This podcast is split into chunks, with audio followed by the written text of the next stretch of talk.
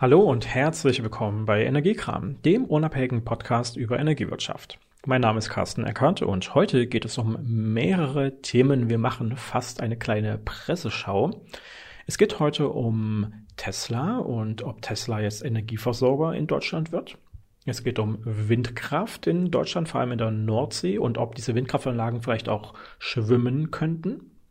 Es geht um grünen Wasserstoff und wann eben dieser aus Ökostrom in Deutschland eigentlich konkret erzeugt werden kann. Es geht noch um die Frage, ob der Smart Meter Rollout in Deutschland wirklich gestoppt ist. Es geht um die Edifact-Abwicklung der deutschen Marktkommunikation zum 1. Oktober 2021 und um den Redispatch 2.0, der ja auch zum 1. Oktober in Kraft tritt und wie dort vor allem jetzt die ersten Veröffentlichungen auch von den Branchenverbänden kommen rund um ganz operative Themen, wie zum Beispiel die ID von technischen Ressourcen und steuerbaren Ressourcen, die dann ähnlich wie eine Marktlokations-ID gebildet werden. Dazu dann aber gleich nochmal mehr.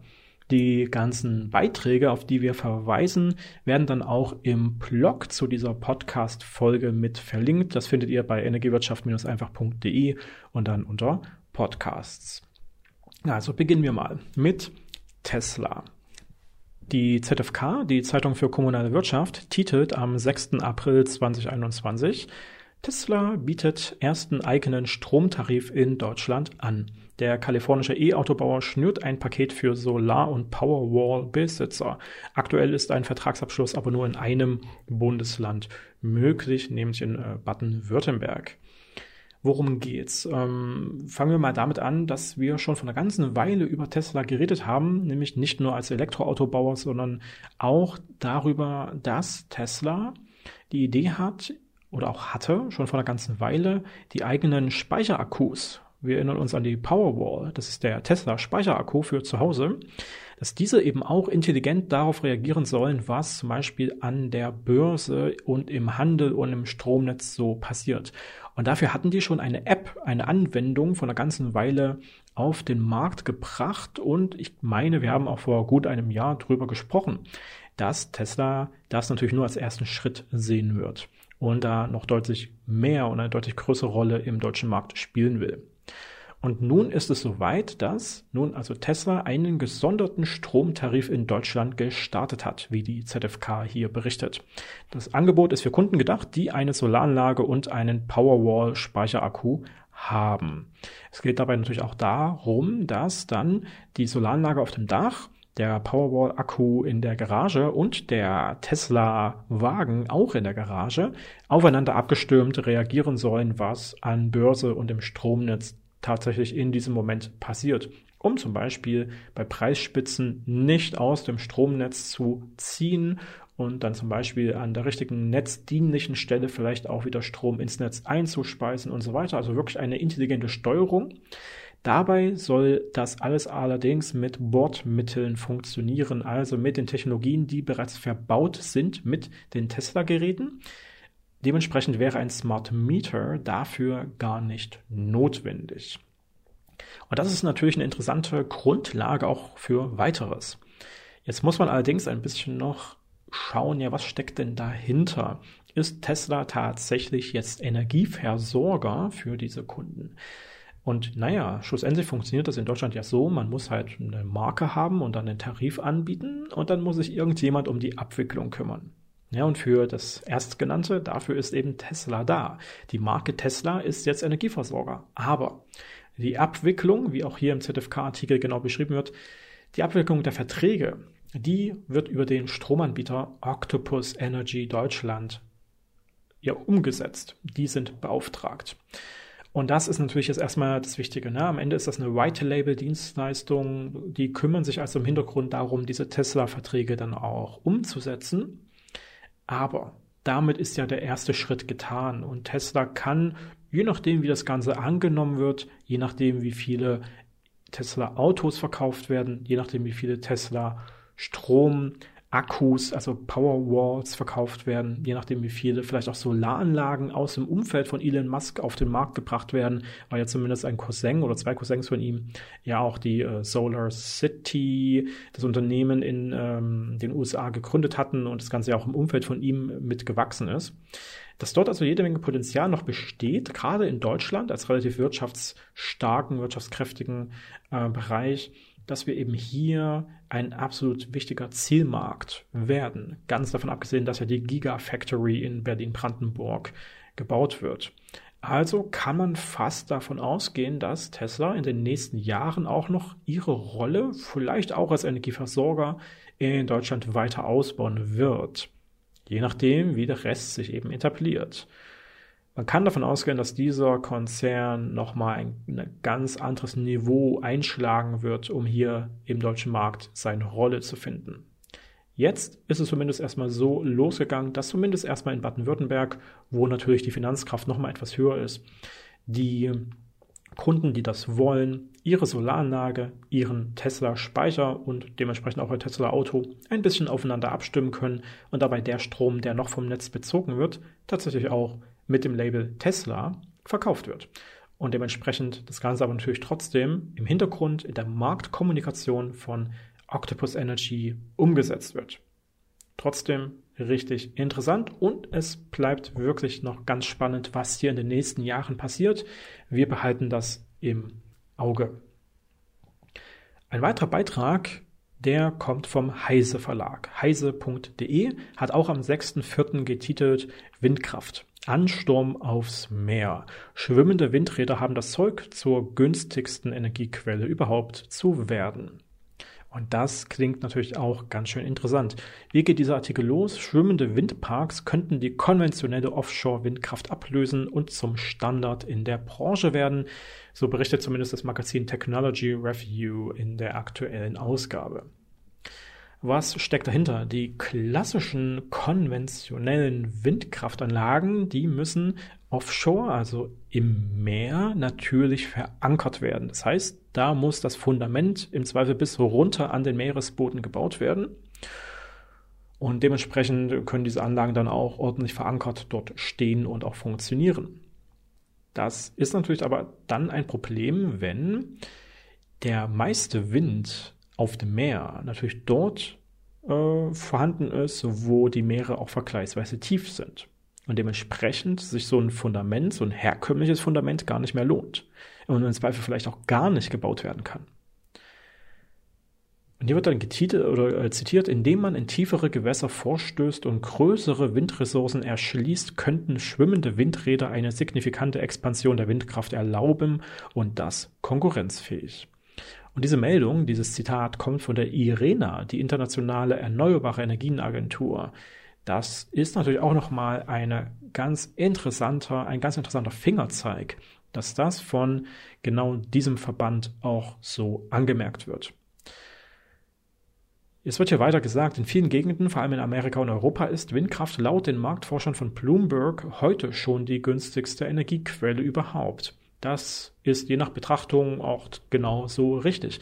Windkraft ist zumindest auch schon in Deutschland der größte Teil, die größte Quelle der Energie- oder Stromerzeugung, während Solaranlagen streng genommen auf die einzelne Kilowattstunde betrachtet durchaus auch günstiger sind. Aber natürlich, was dann die Menge angeht, äh, Windkraft ja schon ähm, eigentlich das meiste liefern kann und in dem Sinne auch die günstigste Quelle ist.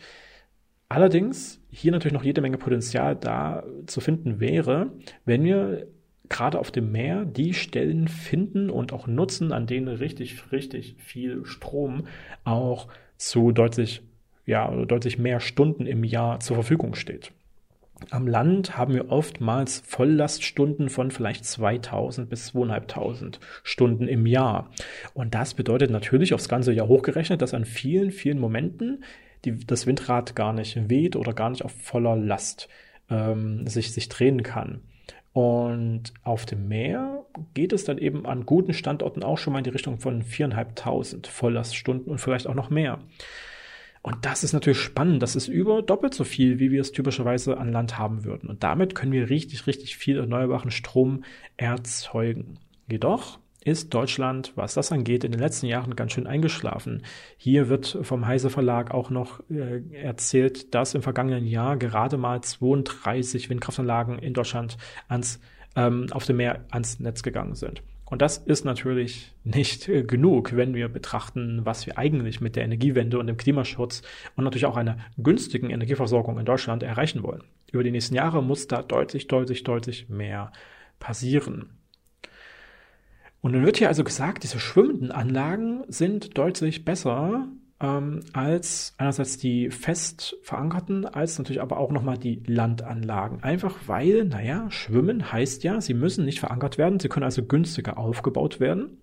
Sie können natürlich in den nächsten Jahren auch immer größer werden und dann entsprechend auch die gleichen Potenziale ausschöpfen, wie wir sie aktuell mit den fest verankerten haben. Sie können allerdings ja eventuell auch nochmal an eine andere Stelle gezogen werden, falls es mal im weiteren Verlauf äh, so wäre, dass man an anderen Stellen effizienter betrieben, äh, betreiben könnte. Also das ist auf jeden Fall relativ interessant. Es werden seit etwa zehn Jahren solche schwimmenden Windturbinen getestet und aktuell gibt es weltweit rund 50 Projekte mit insgesamt etwa 85 Megawatt. Da ist also noch jede Menge Potenzial unterwegs. Bis zum Ende des Jahrzehnts könnten es laut dem Global Offshore Wind Report etwa 6,2 Gigawatt werden. Also ein ganz, ganz deutliches Wachstum. Dabei hat Europa natürlich jede Menge Potenzial. Allein an unserer Westküste, wo der Atlantik zu finden ist, aber auch im Mittelmeer, aber auch in der Nordsee haben wir richtig gute Gewässer, teilweise sehr tiefe Gewässer mit richtig gutem Wind. Und gleichzeitig ist das natürlich richtig nah an großen Verbrauchern, weil wir natürlich mit den europäischen Ländern auch Staaten und Industrien haben, die ständig richtig viel Strom gebrauchen können. Und das Interessante ist eben, dass wir hier vergleichsweise günstig werden könnten über die nächsten Jahre. Wenn sich das weiter etabliert, kann hier die Erzeugung eben auch auf wirklich, wirklich wettbewerbsfähige Bereiche gelangen. Hier wird zum Beispiel gesagt, dass der Branchenverband Wind Europe prognostiziert, dass bis 2030 diese Offshore-Windkraftanlagen bei 40 bis 60 Euro je Megawattstunde produzieren könnten. Und das ist ein absolut alltäglicher Preis, den wir im deutschen Markt so auch kennen würden. Der schwankt natürlich in Deutschland immer wieder, aber damit hätten wir auf jeden Fall ähm, hier auch nochmal Potenziale ausgeschöpft, die dann eben auch wirklich wirtschaftlich laufen. Sehr, sehr interessant. Eine weitere interessante Sache in diesem Kontext ist allerdings auch, wie hier noch am Ende des Artikels äh, geschrieben wird, eine besonders innovative Maschine hat das Rendsburger Unternehmen Aero oder Aerodyn, Aerodyn konstruiert. Und ähm, jetzt ist es ja interessant. Okay, Rendsburg ist also ein deutsches Unternehmen, deren Anlage besteht aus zwei Windrädern, deren Masten V-förmig auseinanderstehen, also im praktisch in zwei Richtungen hier Rotoren laufen. Die Leistung beträgt zusammen 15 Megawatt. Die Rotoren laufen gegenläufig und werden auch noch so gesteuert, dass sie sich nicht gegenseitig den Wind wegnehmen. Und diese Anlage wurde jetzt erstmal getestet, prototypisch im kleineren Maßstab ähm, bei Greifswald schon mal ähm, nun getestet, für gut befunden und nun soll so eine Anlage auch in Originalgröße errichtet werden, allerdings in China und nicht in Deutschland. Und das ist auch so ein bisschen die Problematik, die ich vorhin schon erwähnt habe. Wir hinken gerade ganz schön hinterher und Länder, die in der Vergangenheit sich eher daran orientiert haben, was wir in Deutschland machen, sind jetzt so viel schneller und so viel weiter.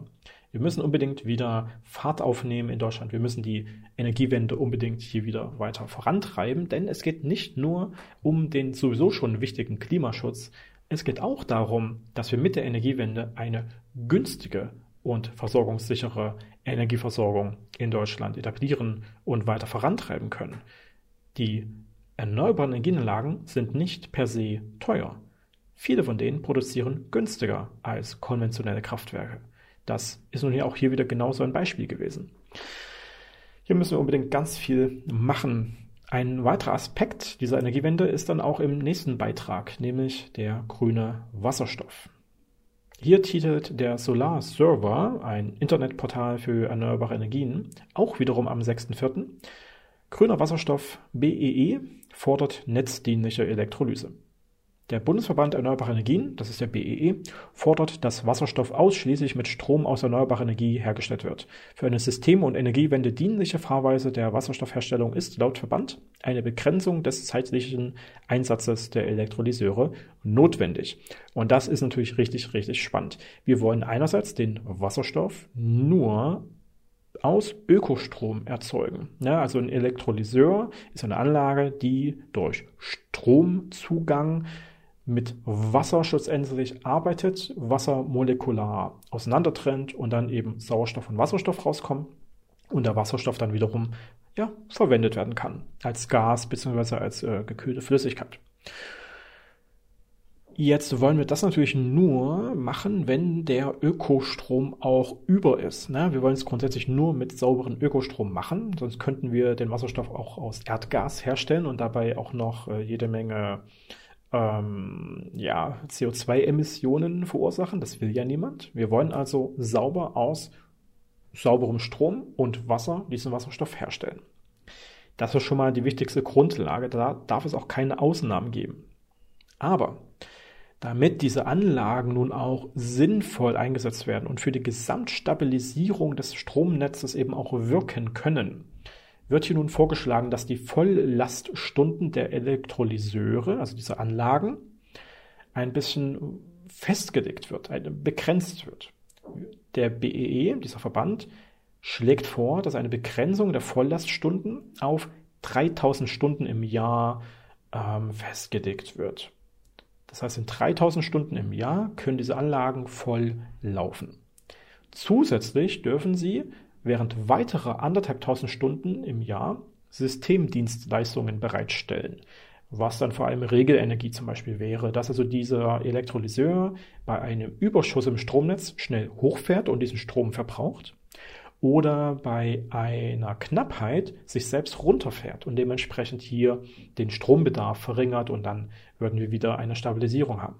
Das heißt, zusammen mit normalem Betrieb und Systemdienstleistungen wie Regelenergie würde man auf 4.500 Stunden im Jahr pro Anlage kommen können. Damit würde dann vor allem sichergestellt werden, dass die Anlagen auch wirklich dann laufen, wenn es für das Stromnetz sinnvoll ist und wenn man das meiste eigentlich rausholen kann aus diesem Betrieb. Ne? Also wenn man eben auch sagt, naja, Wasserstoff ist schlussendlich eine wichtige Ergänzung für unser Gesamtsystem, weil wir damit auch überschüssigen Strom sehr, sehr einfach speichern können. Dabei verlieren wir zwar auch ein bisschen Wirkungsgrad, das ist auch klar, aber wir können ihn dann eben gut speichern. Der liegt dann als Gas oder als Flüssigkeit vor und dann kann der in einem Tank auch transportiert werden. Wasserstoff wird also eine Rolle spielen. Gerade auch, weil wir mit Brennstoffzellen ja auch eine gute Möglichkeit haben, um den Wasserstoff dann wiederum in Strom rückzuverwandeln. Es macht aber eben nur dann Sinn, diesen gesamten Bereich Wasserstoff zu etablieren, wenn er eine wichtige, sinnvolle und hilfreiche Ergänzung für das Gesamtsystem, für das komplexe Gesamtsystem der Energiewirtschaft und der Energietechnik ist. Und genau das wollen wir damit erreichen, dass wir eben hier sagen würden, naja, wir begrenzen den Einsatz der Anlagen auf eine Gesamtanzahl von Stunden, sagen darüber hinaus dürfte noch netzdienlich diese Systemdienstleistungen mit ranbringen und dann sorgen wir eben auch dafür, dass nicht Elektrolyseure als sehr, sehr große Verbraucher dauerhaft einfach nur laufen, dauerhaft einfach nur Wasserstoff herstellen und wir im Zweifel gar nicht wissen, was wir damit machen wollen. Der Wasserstoff soll ja nur eine Ergänzung sein für das Gesamtsystem, was ja stromgeführt sein wird. Ist ein spannender Vorschlag vom BEE, e, vom Bundesverband Erneuerbare Energien, der hier entsprechend auch nochmal im Artikel weiter verlinkt ist. Wir werden ja, wie gesagt, die Artikel selbst ähm, in unserem Blogbeitrag zum Podcast auf energiewirtschaft einfach.de verlinken. Gehen wir mal weiter zum Dauerbrenner, dem Smart Meter Rollout. Hier hat auch am 6. April 2021 BBH, also Becker Büttner Held, auf ihrem Blog getitelt Eilentscheidung zum Smart Meter Rollout. Es besteht Handlungsbedarf. Das Oberverwaltungsgericht Nordrhein-Westfalen hat mit Eilbeschluss vom 4. März die Vollziehung der Marktverfügbarkeitserklärung für intelligente Messsysteme ausgesetzt. Obwohl es sich nur um eine vorläufige Einschätzung handelt und die Entscheidung nur knapp 50 Unternehmen betrifft, ist die Verunsicherung im Markt groß. Rechts- und Investitionssicherheit sind das Gebot der Stunde. Zugleich muss die Konzeption des Messstellenbetriebsgesetzes auf den Prüfstand. Und das ist eben tatsächlich sehr, sehr interessant. Wir haben das auf unserem YouTube-Kanal auch ein bisschen auseinandergenommen, dass der Rollout streng genommen nicht komplett gestoppt ist, sondern hier vor allem die Unternehmen, die geklagt haben, das sind also in etwa 50 Messstellenbetreiber oder Technologieanbieter, also Hersteller von Geräten, von Smart Metern vor allem oder von alternativen Smart Metern, dass die also gesagt haben, naja, wir finden hier die Umsetzung des Rollouts nicht äh, korrekt. Das bestimmt nicht mit dem Messstellenbetriebsgesetz überein, wird hier eben gesagt. Und das Gericht hat das soweit auch bisher bestätigt. Die sagen, dass diese Marktverfügbarkeitserklärung, die zusammenhängt mit den drei, mindestens drei zertifizierten Smart Meter Herstellern, darüber haben wir an anderen Stellen ausführlich gesprochen, dass also diese Marktverfügbarkeitserklärung voraussichtlich rechtswidrig ist. So. Und zwar, weil die Anforderungen des Messstellenbetriebsgesetzes rund um die technische Möglichkeit des Einbaus von intelligenten Messsystemen nicht genügend umgesetzt ist mit dem aktuellen Stand, den wir im Markt haben. Vor allem, weil das BSI als äh, Bundesamt für Sicherheit in der Informationstechnik ja zuständig für den Smart Meter Rollout unter anderem gesagt hat, wir zertifizieren die Hersteller nach einer bestimmten Anlage einer technischen Richtlinie. Nämlich nutzen wir dafür die Anlage 7 zur technischen Richtlinie rund um Smart Metering. So. In dieser Anlage ist aber keine vollständige Funktionalität der Smart Meter vorgegeben. Eine vollständige Funktionalität sind die 14 beschriebenen Tarifanwendungsfälle, die man ja schon eine ganze Weile kennt, diese TAFs. Das war ja nun immer so, dass eine bestimmte Auswahl davon für diese erste Generation der intelligenten Messsysteme vorgegeben worden ist. Das so umzusetzen, ist wohl, naja, schlussendlich hier formell unwirksam und wohl auch inhaltlich rechtswidrig. Tja.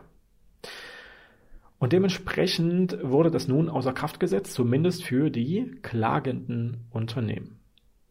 Streng genommen bedeutet das, stand jetzt, dass diese Unternehmen jetzt nicht mehr nur die zertifizierten intelligenten Messsysteme einbauen dürfen bei den Kundengruppen, die ein intelligentes Messsystem bekommen.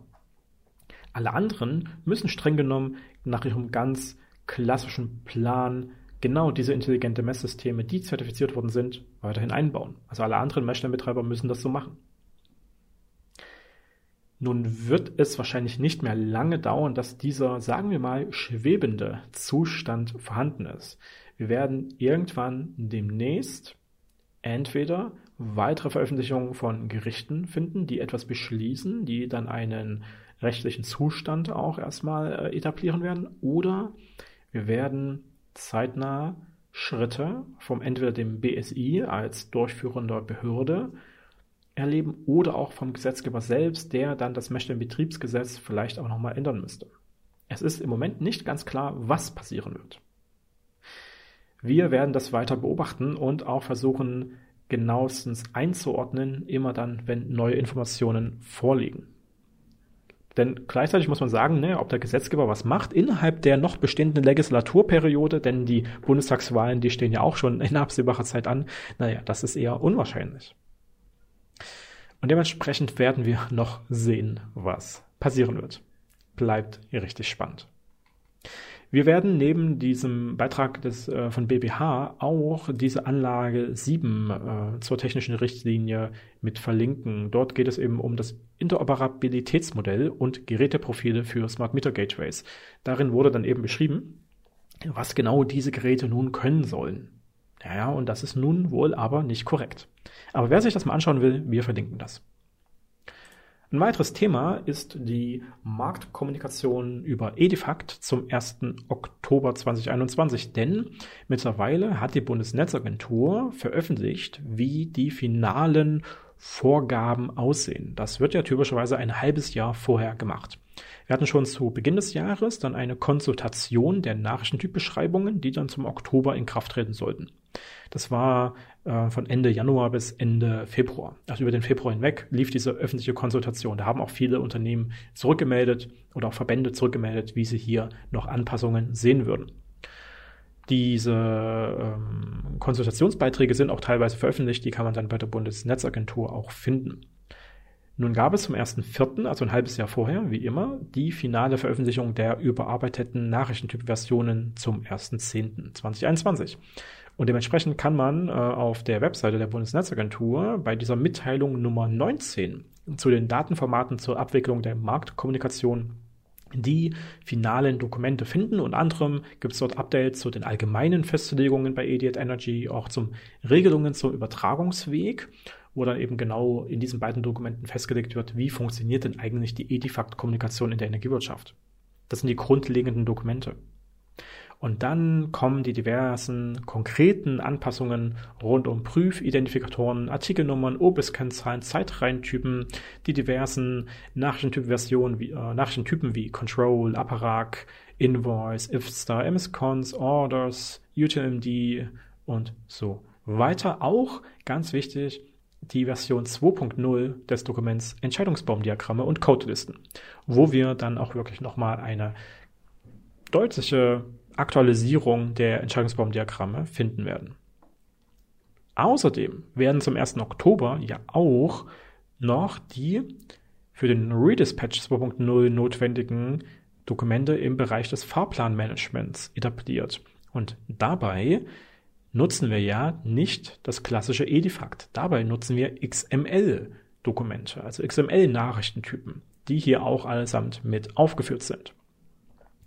Und nun ergibt sich, wenn man sich all das anschaut, dass eben tatsächlich über 50 einzelne Dokumente zum 1.10. in Kraft treten werden. Wie immer ist es dann so, dass hier natürlich auch nochmal ähm, die eine oder andere redaktionellen Anpassungen dazwischen liegen. Das heißt, es sind vielleicht nicht wirklich 50 wirkungskräftige Dokumente, aber streng genommen müssen wir in etwa dieser Menge davon ausgehen, dass hier ähm, ja, Formate angepasst werden, die ab dem 1. Oktober 0 Uhr 0 auch operativ umgesetzt werden müssen.